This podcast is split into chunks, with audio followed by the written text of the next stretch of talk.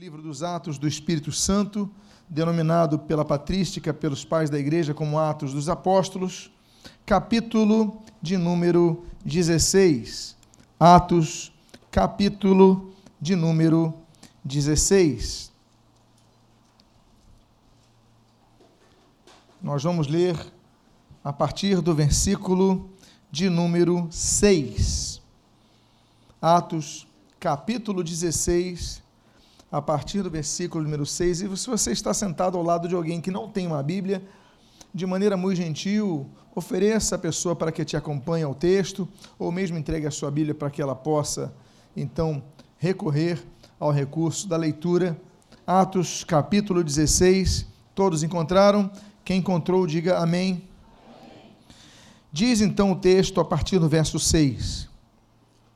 E percorrendo a região frígio-gálata, tendo sido impedidos pelo Espírito Santo de pregar a palavra na Ásia, defrontando Mísia, tentavam ir para Bitínia, mas o Espírito de Jesus não o permitiu.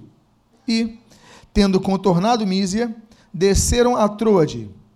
À noite, sobreveio a Paulo uma visão na qual um varão macedônio estava em pé e lhe rogava, dizendo: Passa a Macedônia e ajuda-nos.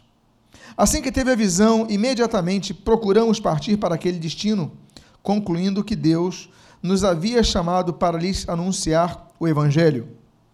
Tendo, pois, navegado de Troade, seguimos em direitura a Samotrácia no dia seguinte a Neápolis, e dali a Filipos, cidade da Macedônia, primeira do distrito e colônia.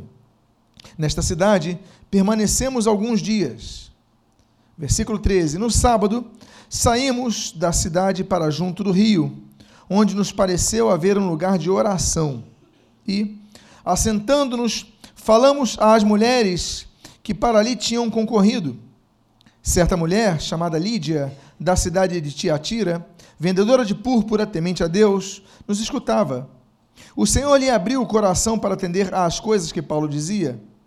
Depois de batizada, ela e toda a sua casa nos rogou, dizendo: Se julgais que eu sou fiel ao Senhor, entrai em minha casa e ali ficai, e aí ficai. E nos constrangeu a isso. Versículo 16. Aconteceu que, indo nós para o lugar de oração, nos saiu ao encontro uma jovem possessa de espírito adivinhador, a qual, adivinhando, dava grande lucro aos seus senhores Seguindo a Paulo e a nós, clamava dizendo: Estes homens são servos do Deus Altíssimo e vos anunciam o caminho da salvação. Isto se repetia por muitos dias.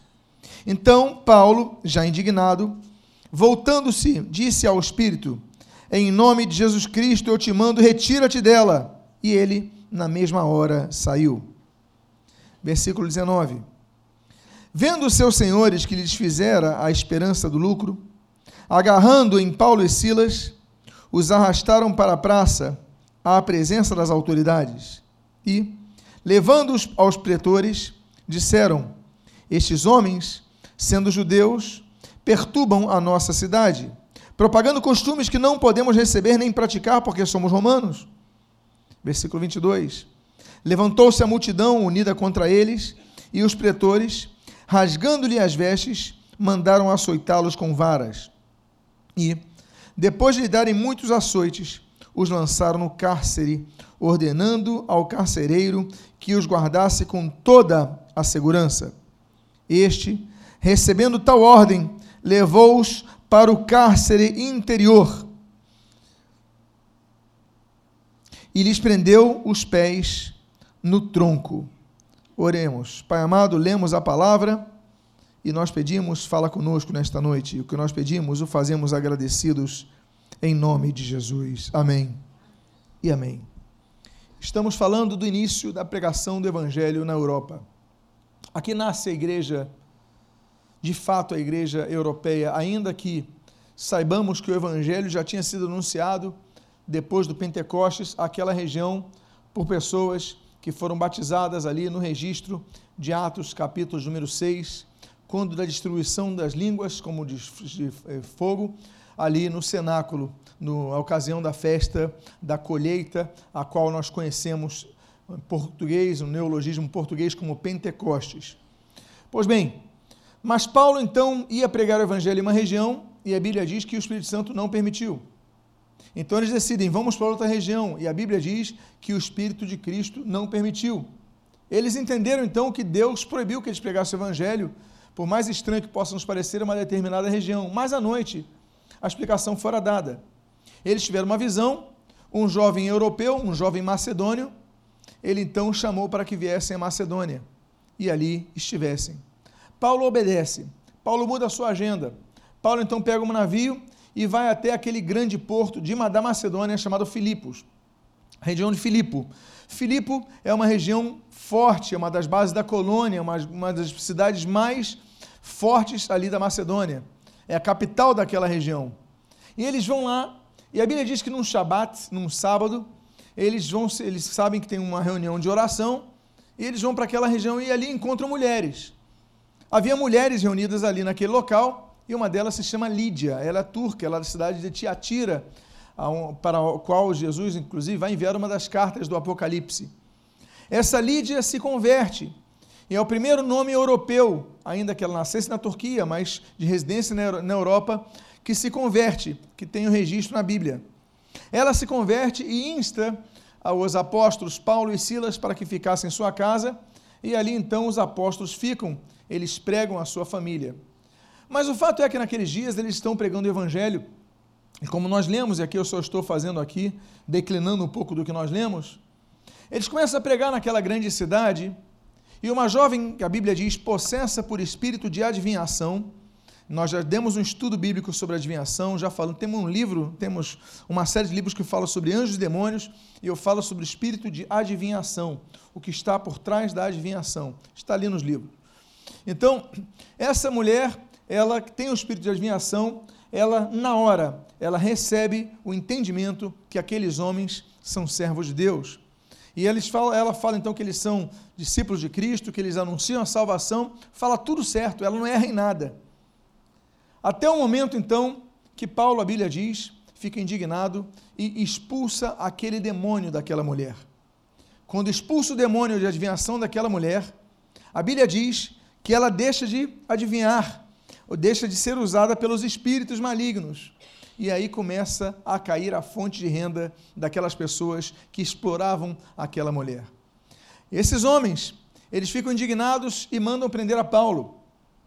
Eles começam com um antissemitismo claro e clássico. Ó, eles são judeus, eles estão implantando leis judaicas aqui. Não era nem isso que Paulo estava implantando, mas é o que eles argumentaram.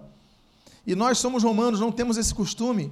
E a Bíblia diz que esses homens, eles mobilizam Assim como a esquerda mobiliza pessoas aqui no Brasil para fazer os levantes e manifestações, aqueles homens mobilizam uma massa de manobra a tal ponto que todos querem que Paulo e Silas sejam açoitados e presos. E a guarda pretoriana, ela faz isso, ela prende o apóstolo Paulo. Esse é o contexto. Esse é o contexto, e a Bíblia diz nesse texto que nós lemos, que eles vão para a cárcere inferior. Havia dois tipos de cárcere a cárcere que as pessoas vinham às grades do lado de cima e a cárcere inferior que ficava no subsolo. Era muito mais difícil, as pessoas não tinham acesso à luz, era para crimes piores, eram para pessoas que, enfim, tinham penas mais difíceis, ou para os casos também de que as celas posteriores, as celas de cima, estivessem ocupadas, eles mandavam para as celas inferiores. O fato é que era o pior local que eles podiam estar. Qual o crime deles? Libertarem uma vida. Qual o crime desses dois homens? Pregar o evangelho. Esse é o crime que esses homens fizeram com que esses homens fossem presos. Mas surge na história um personagem que não é Paulo, não é Silas. E esse personagem é um personagem que se reproduz nos dias atuais, dentro e fora das igrejas. É um carcereiro. É um carcereiro que está encarcerado. É um carcereiro que está numa situação difícil eu quero falar sobre este homem nesta noite.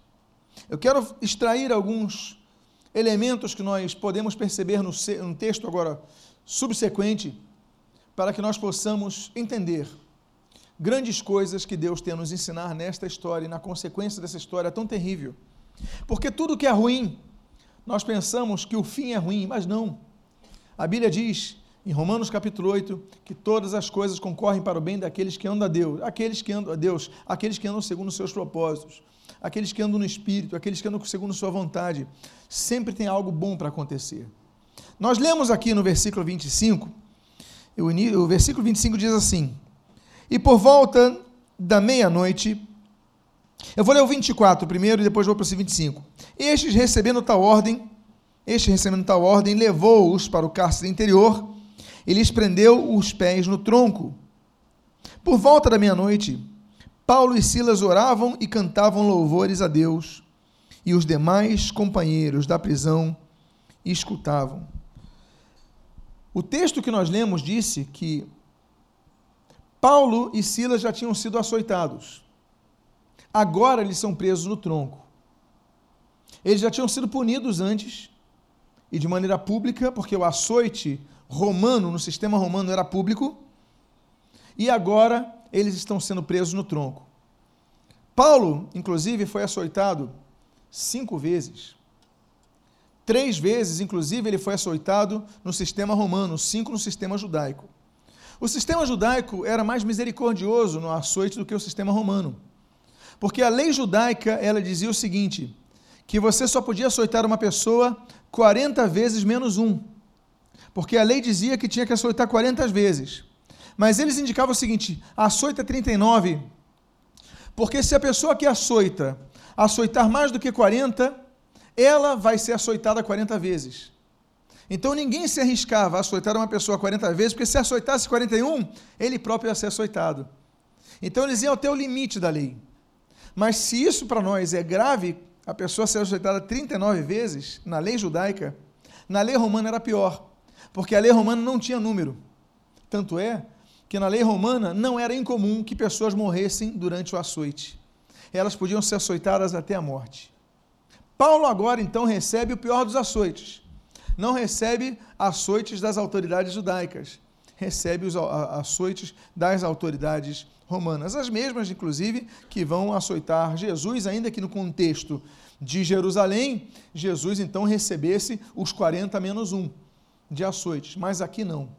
Aqui está num ambiente totalmente romano, estamos no Império Romano, na sua proximidade com Roma, estamos em Filipos, e ali ainda aqui na Macedônia, era um grande grupamento em Filipos, e ali então Paulo é açoitado, mas agora Paulo é preso.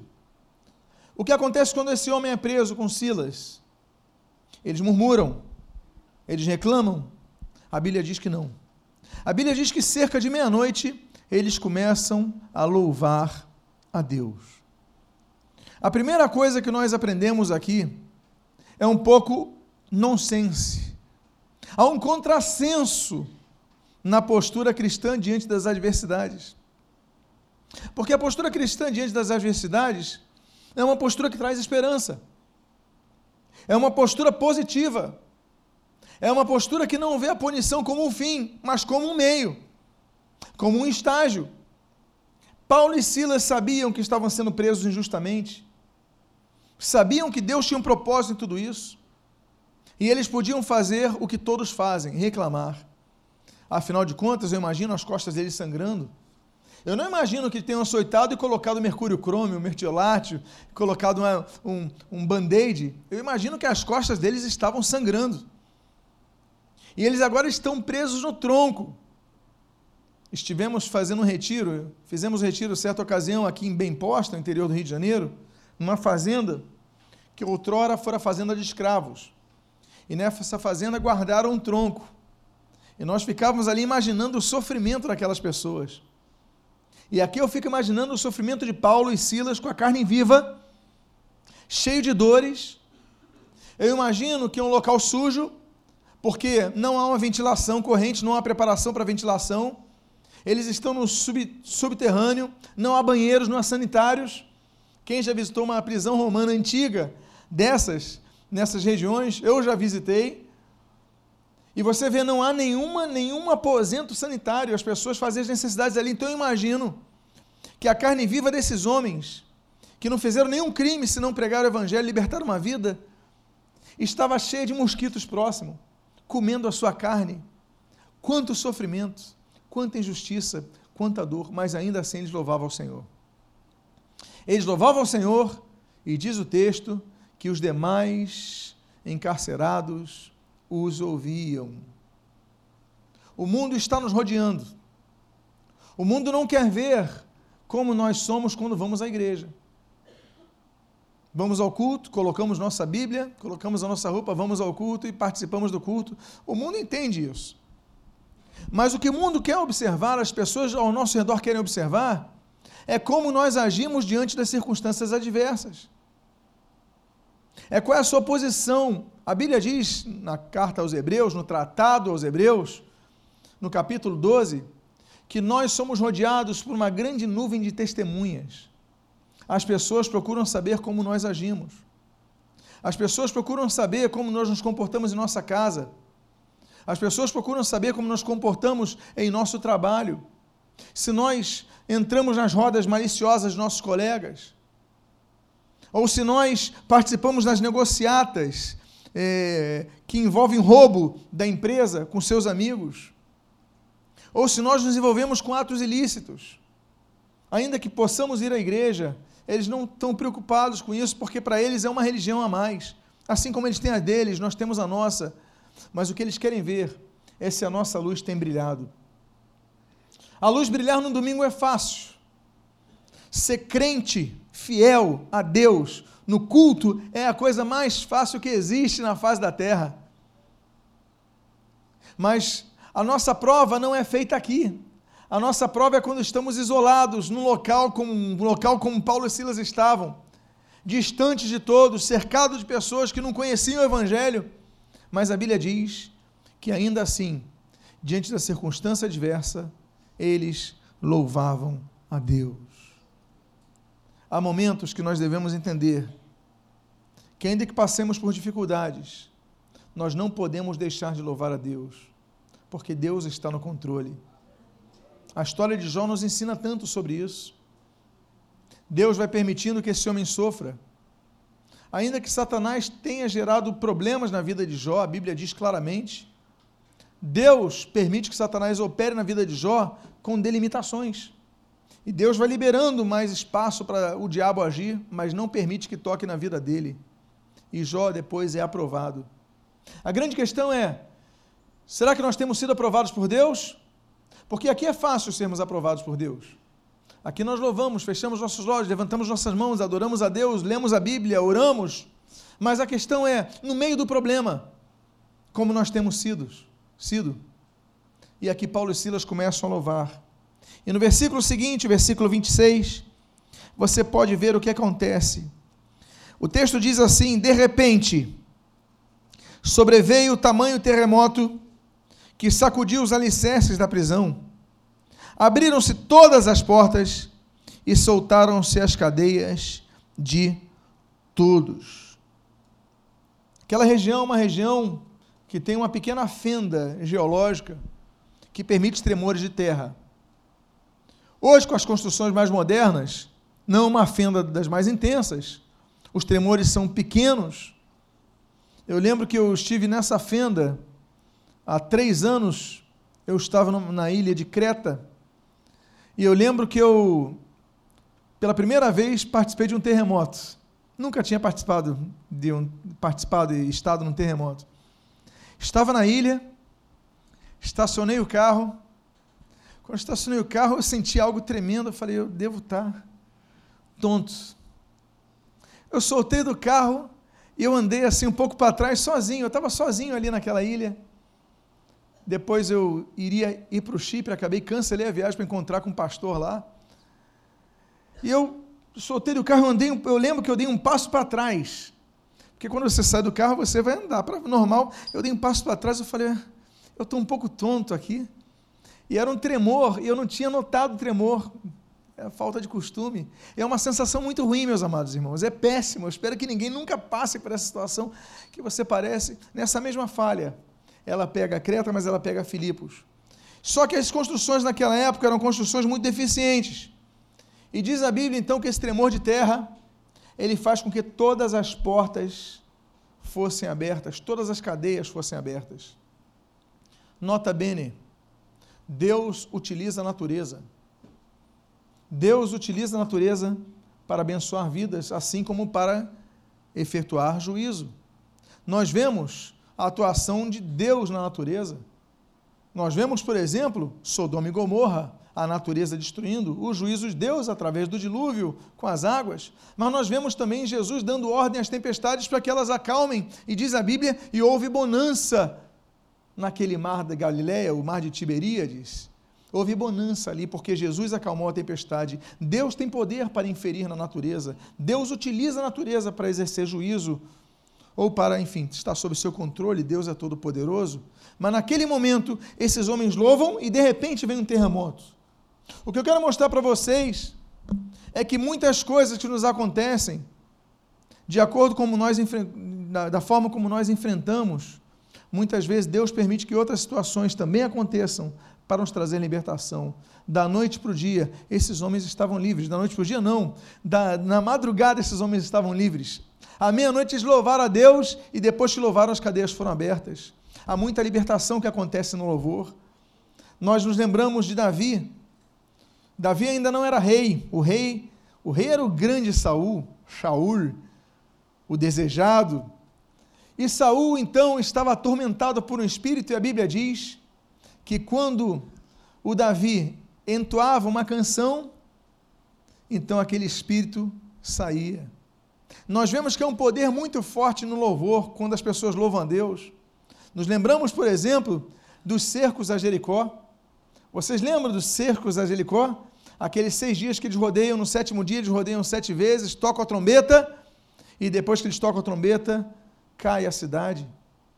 Nós vemos a força do louvor em 2 Crônicas, ali com Josafá, quando há uma vitória no meio do louvor. E nós não entendemos como o louvor é importante.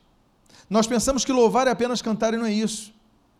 Louvar, estricto senso, não é nem cantar. Estricto senso é elogiar. Se você olhar o dicionário, você vê que louvar é elogiar os atributos de alguém. Quando eu digo para Cláudia, Cláudia, você é linda, estou louvando a Cláudia. Quando eu digo, você faz uma lasanha maravilhosa, isso não é uma indireta? Eu estou louvando os atributos dela. Isso é louvar. Isso não é adorar. Isso é louvar. Adorar é exclusivo a Deus. Mas louvar não, nós louvamos a Deus. E louvamos a Deus não é quando falamos que adoramos, louvamos a Deus quando levantamos e, e, e expandimos e louvamos a Deus, elogiamos a Deus pelos seus atributos. É o Deus que liberta, é o Deus que transforma, é o Deus que o que, que ele faz, o que ele é, o que ele. Então nós louvamos a Deus. Esses homens louvavam a Deus. Eles louvavam a Deus os seus feitos. Eles louvavam a Deus o que Deus fazia e podia fazer, e Deus então recebe louvor e age. Eu quero dizer para vocês uma coisa: muitas vezes nós aguardamos a pregação da palavra, pensando o seguinte: olha, está o louvor, o louvor está demorado hoje, o louvor foi muito rápido, o louvor está afinado, o louvor está desafinado, o louvor tem isso, o louvor tem aquilo. Estou louco para chegar logo a palavra. Às vezes a gente age assim. E a gente fala assim: estou louco para que chegue a palavra para que Deus fale a mim. Quem disse? Deus já está agindo no meio dos louvores. A Bíblia diz que Deus é entronizado no meio do louvor. Sabe o que é ser entronizado? É se sentar no trono, ou seja, uma postura da, do poder e exercício do poder de Deus. No meio dos louvores, Deus exerce poder. Eu quero te incentivar em todo louvor a você adorar a Deus. Esquece a pessoa que está do seu lado, levante seus braços e adore Jesus. Tenha liberdade no louvor, porque depois do louvor veio o terremoto que trouxe libertação a Paulo e a Silas. Não foi um homem que trouxe libertação a Paulo e a Silas. Não foi um advogado romano que Paulo tinha direito que trouxe libertação a Silas. Aliás, Silas, o nome de Silas é o mesmo de Silvano, que nós lemos também na Bíblia. É um nome romano. Ou seja, possivelmente temos aí um cidadão romano com certeza e outro provável cidadão romano. Os dois tinham direito a um advogado, o direito romano já, já só que eles não usaram esse advogado. Eles louvaram a Deus e Deus os libertou.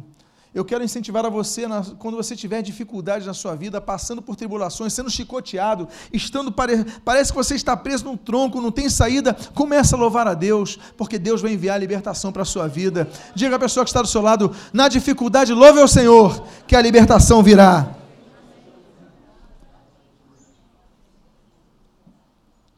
Aí o que acontece?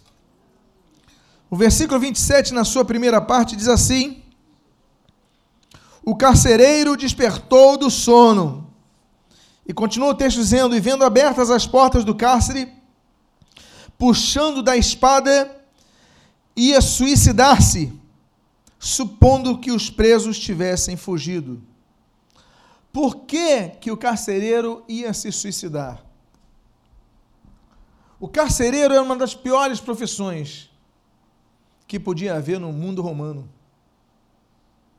Porque ele podia ser julgado por várias formas, e claro, qual é a culpa desse sujeito em fazer um terremoto na cidade? O terremoto não é uma teoria, é algo testemunhado por toda uma comunidade, não é verdade? Olha, houve um terremoto. E ele, se ele quisesse, ele apontava centenas de testemunhas dizendo que houve um terremoto.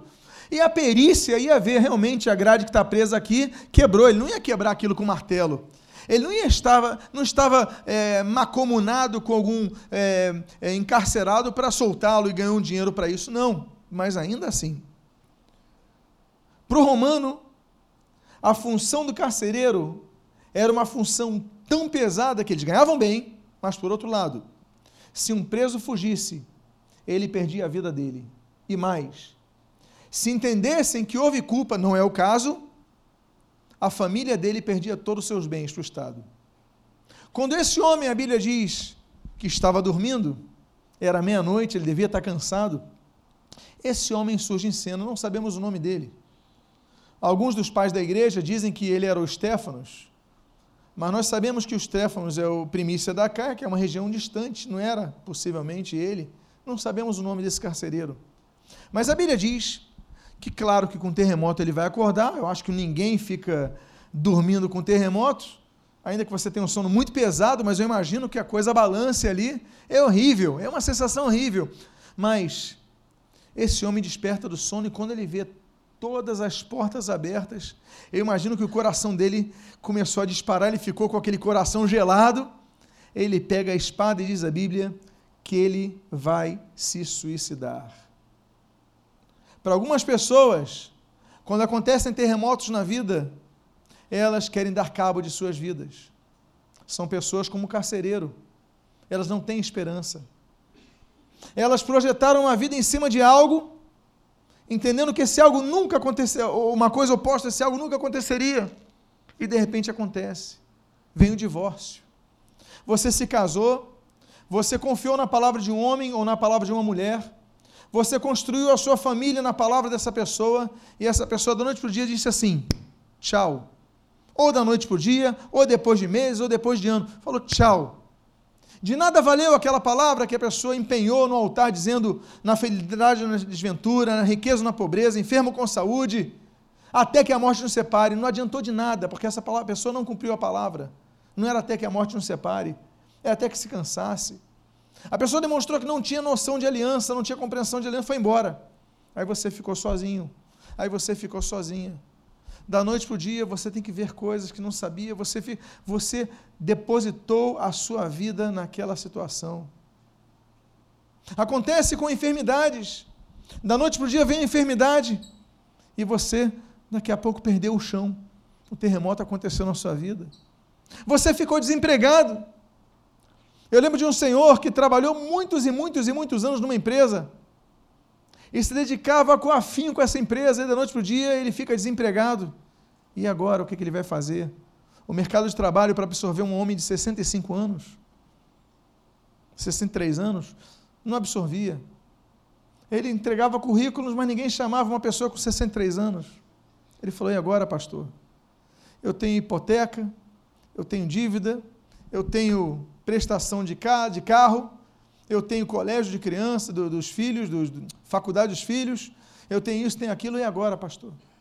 E agora o que eu faço? Ele ficou sem chão, por quê? Porque aconteceu um terremoto em sua vida. E assim como ele, talvez aconteça com alguns que estão ouvindo essa mensagem. Estão vivendo um terremoto e a única coisa que querem para não ter a dor é pegar a espada e colocar e cravar no seu próprio corpo. Por quê? Porque perderam a esperança. E quando a pessoa perde a esperança, ela perde até o desejo de continuar vivendo. E você vê como são as coisas. O terremoto veio, mas teve uma diferença no meio do terremoto. E a diferença é que havia dois homens de Deus no meio do terremoto. O texto então diz, na sua continuação, no versículo 28, mas Paulo bradou em alta voz: Não te faças nenhum mal, que todos aqui estamos. O carcereiro, larga essa espada, porque estamos todos aqui. Carcereiro, não te faças mal, porque ninguém fugiu. O Paulo podia ter aproveitado o momento e fugido, não podia? O Paulo podia ter aproveitado o momento, deixar o homem se matar e falar: vamos embora, porque ninguém dá para ver onde nós vamos. Mas o cristão ele entende que há perdas que são lucros e que há lucros que são perdas. O cristão entende que há momentos que nós ganhamos e nós pensamos ganhamos e perdemos, e o contrário, nós pensamos perdemos e ganhamos. Paulo podia fugir, mas viu aquele homem em perigo e falou: Não, estamos todos aqui, ninguém vai sair. O que, nós aprendemos com isso? que a função da igreja é fazer diferença no meio dessa sociedade. A função da igreja, a minha função, a sua função, a nossa função, é fazer com que aquelas pessoas que estão desesperadas, querendo dar cabo de suas vidas, que estão desamparadas, elas desistam de cometer bobagem. A nossa função é intervir nas vidas e abençoar essas vidas. Eu vi ontem um filme que foi para mim o melhor filme evangélico que eu já vi, está nos cinemas. Quarto de Guerra. Quem já viu esse filme? Maravilhoso. Olha, vá ver esse filme, assista o filme antes que saia de cartaz. Quarto de Guerra, vá nessa semana. Que filme! Mas uma pessoa, eu não vou dar spoiler, mas uma pessoa, ela decide agir ajudando outra pessoa. E graças a isso, eu não vou contar o spoiler, mas graças a isso, coisas acontecem porque alguém decidiu intervir em outras vidas. Paulo decidiu intervir na vida desse homem, larga essa espada. Ninguém fugiu. Não se desespere. Você está no processo de separação, calma, não dê cabo por isso. Há solução para a sua vida, há solução para o seu casamento, há solução para o seu emprego, há solução para tudo que você baseou sua vida, por quê? A nossa vida não é baseada na vida de ninguém, mas é baseada na plenitude do amor de Deus que inunda o nosso ser. Você pode ter perdido tudo, mas uma coisa ninguém, nenhum cristão perde: é a paz que excede a todo entendimento. É a presença de Deus no coração. Há pessoas que tinham tudo e sentiam-se vazias. Há pessoas que não têm muito, têm o suficiente, têm o necessário, mas têm paz e alegria no coração. O que é melhor? Há pessoas que nesse momento estão dando um tiro na cabeça com dinheiro sobrando na conta. Há pessoas que estão na Vieira Solto, na Senambetiba, dando cabo de suas vidas, tendo, estando no azul. Por quê? Tem tudo, mas não tem nada. E há pessoas que parece que estão numa dificuldade ali naquele. Uma maior dificuldade em pagar o carnê das Casas Bahia. Em 60, 120 vezes com a dificuldade de pagar os centavos. Mas tem uma paz no coração que o outro fala: o que, que essa pessoa tem diferente? Paulo disse para aquele homem: Olha, você está desesperado porque a sua esperança se baseia nisso. Mas Paulo tinha para anunciar aquele homem que existem coisas maiores e melhores. Eu quero dizer para você uma coisa: não baseie a sua alegria por causa de um casamento, por causa de um emprego, por causa de saúde, por causa de qualquer bem que você conquiste. A sua, vida tem, a sua vida tem que ser baseada por causa da presença de Deus no teu coração. Por quê? Porque nesse caso, ainda que você ande pelo vale da sombra da morte, nenhum mal você vai temer, porque sabe que o Senhor está contigo. Não é assim que Davi escreveu no 23 dos Salmos? Ele escreveu isso porque ele sabia que nós podemos estar no vale da sombra da morte, a gente não teme mal nenhum. Quantas vezes eu já fui em UTIs do hospital visitar irmãos no último estágio de câncer? Quantas vezes foi a minha última visita para essas pessoas, até o nosso reencontro na glória, mas a última vez que eu vi essas pessoas, eu falava que paz essa pessoa tem. Essa pessoa está mais preparada do que eu. Essa pessoa está bem. E aí depois eu sei a notícia, a pessoa partiu, está com o Senhor. E eu falo assim: louvado seja o Senhor.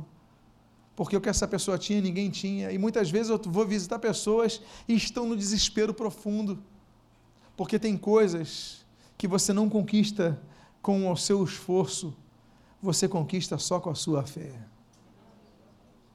Paulo disse: Olha, não tome essa decisão, não dê cabo de sua vida, não faça coisas erradas, porque há solução para a sua vida. Diga para a pessoa que está do seu lado: sempre haverá uma solução para a sua vida, para os seus problemas.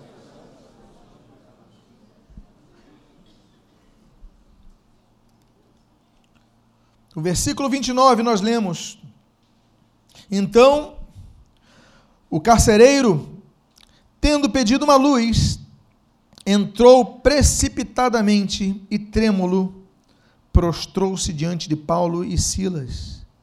E depois, trazendo-os para fora, disse: Senhores, que devo fazer para que seja salvo? Quando nós anunciamos a mensagem do Evangelho àquele que está desesperado, quando nós anunciamos a mensagem de que há uma esperança para a sua vida, aquele que está desesperançado, aquele que está sem rumo, aquele que está perdido, essa pessoa sente a presença do amor de Deus e ela só diz uma coisa: o que, que eu faço para ser salvo? Porque nós devemos pregar a Jesus e tão somente a Jesus. O Paulo não disse que era para ele seguir os seus ensinamentos paulinos? O Paulo disse o seguinte: a Bíblia diz no versículo 31, respondeu-lhe: crê no Senhor Jesus e serás salvo tu e tua casa. A promessa de Deus é uma promessa completa.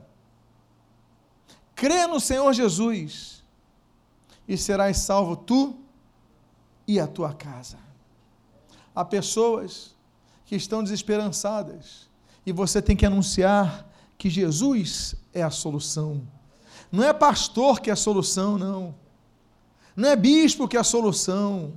Não é a igreja que é a solução, não é a religião que é a solução, é Jesus que é a solução, porque Jesus é o caminho, Jesus é a verdade, Jesus é a vida, e ninguém vai ao Pai senão por Jesus, exclusivamente por Jesus e apenas por Jesus.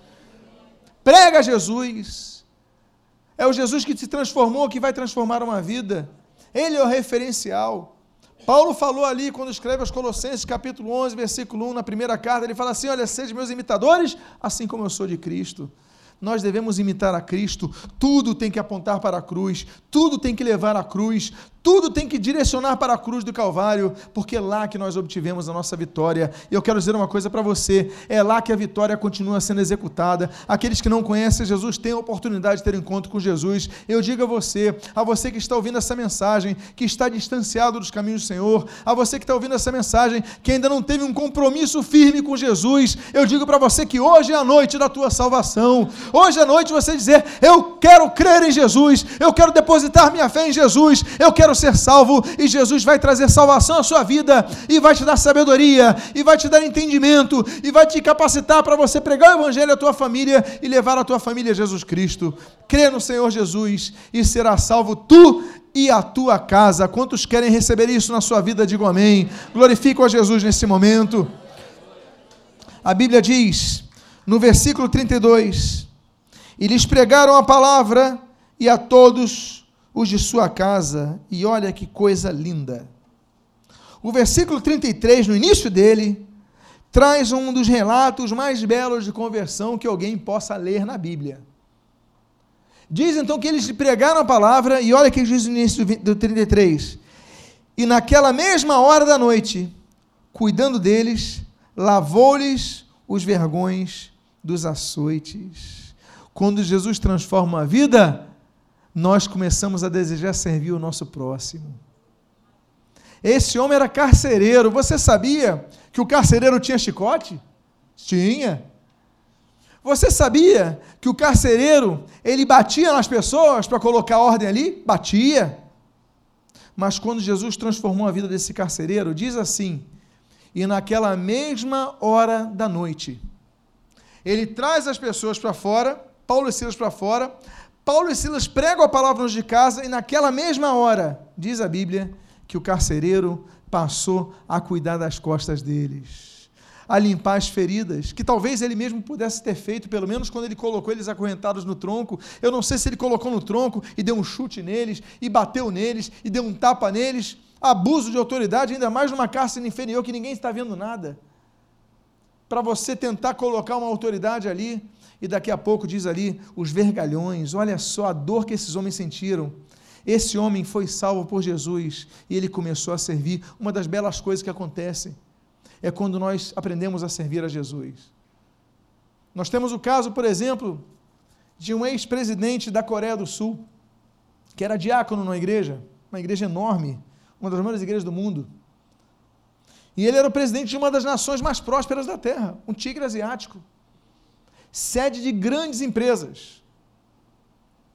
Mas domingo ele estava lá recolhendo as ofertas dos membros das igrejas, era diácono.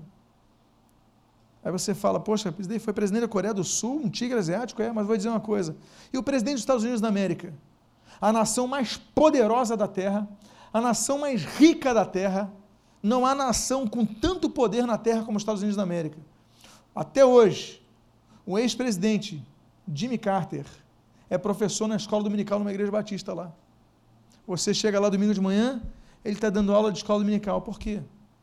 Porque o poder não mudou o caráter de um homem transformado. Ele continua se vendo como servo.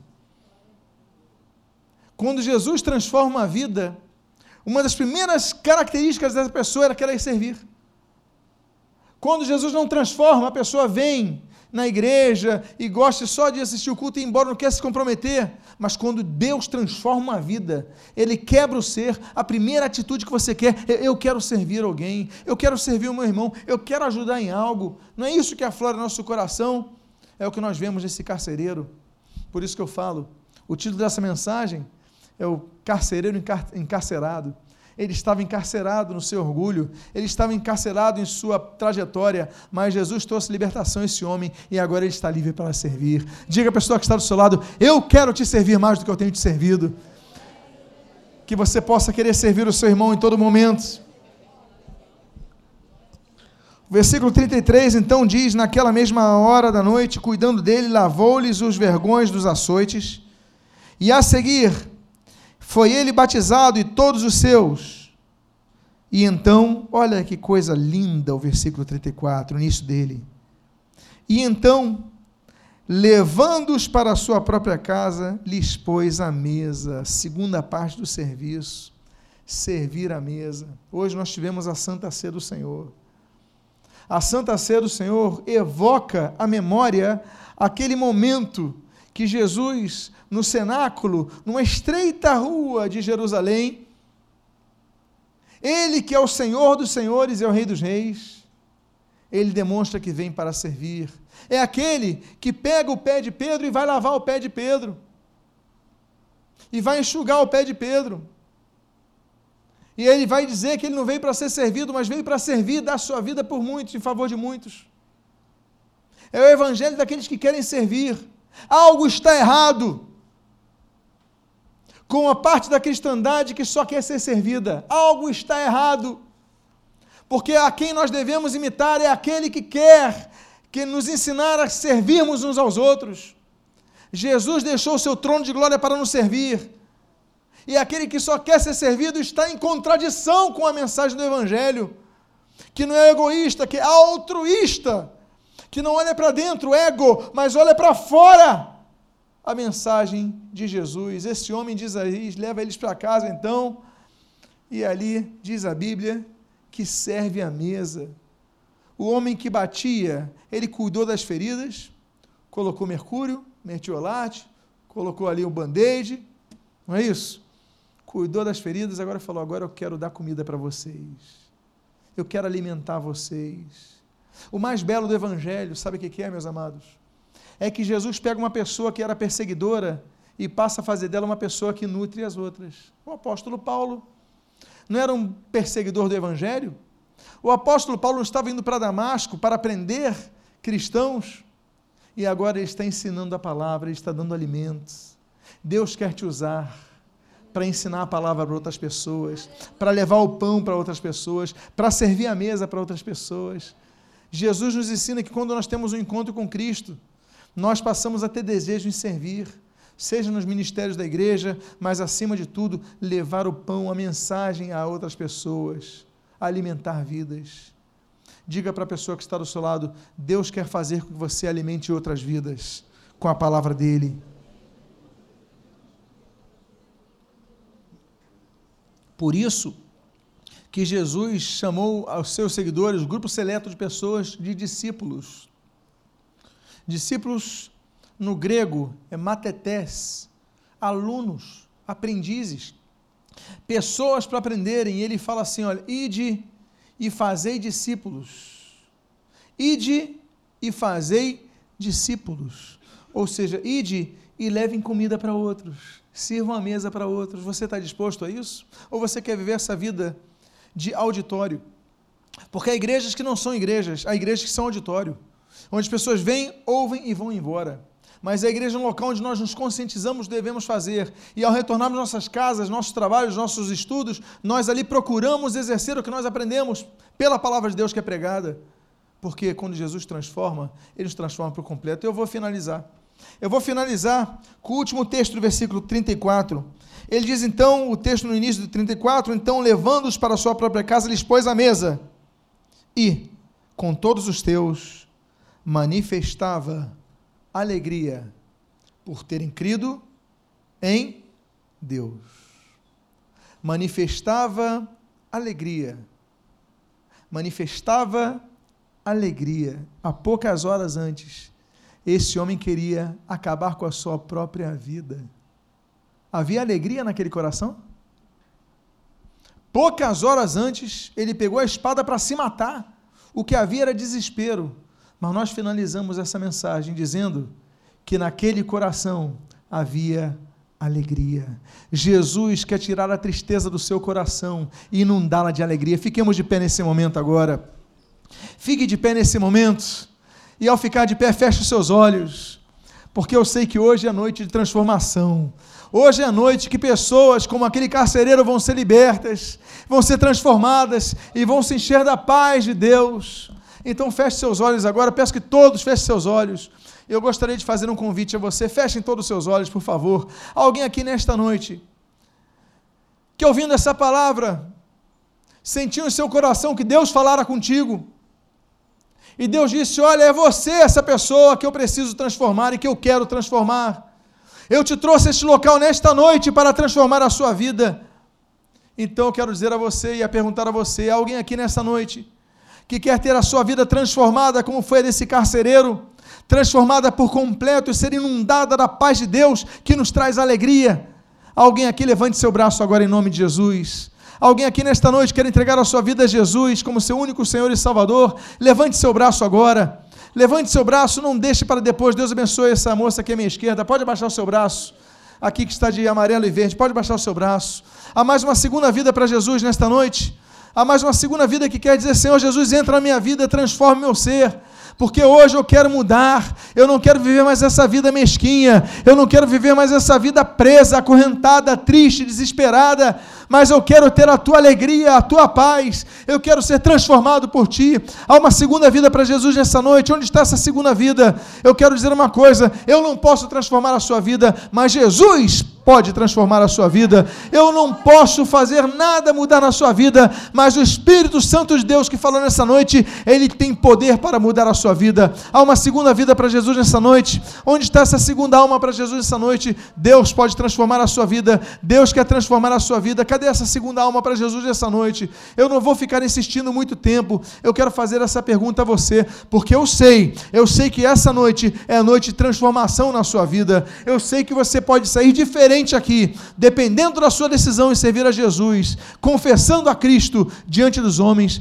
Então, se você é uma das pessoas, levante sua mão agora. Alguém aqui que quer entregar a sua vida ao Senhor Jesus nesta noite? Algo mais alguém aqui além dessa moça? Levante a sua mão agora em nome de Jesus. Glória a Jesus. Eu convido você, a irmã pode vir aqui à frente Isso, vem aqui à frente, vamos orar pela irmã. Glória a Deus por sua vida. Glória a Jesus. A igreja de olhos fechados, eu convido a irmã a fazer uma oração comigo, por favor. Se puder, coloque a mão no seu coração e repita essa frase: Senhor Jesus, eu te agradeço por teu amor por minha vida. Eu me entrego a ti e eu te peço, transforma o meu ser, me enche da tua paz. E o que eu te peço, eu te agradeço em nome de Jesus. Amém e amém. Estenda a sua mão, igreja, Pai amado, abençoa a vida de nossa irmã, transforma o seu ser, encha com a tua paz, a paz do teu espírito, toca nesta vida e o que eu te peço, eu digo para eu digo ao Senhor, muito obrigado, Senhor, porque agora ela te pertence e eu te peço em nome de Jesus, transforma cada área de sua vida, que ela possa testemunhar a operosidade de teu poder. E o que nós pedimos, nós te agradecemos em nome de Jesus. Amém e amém.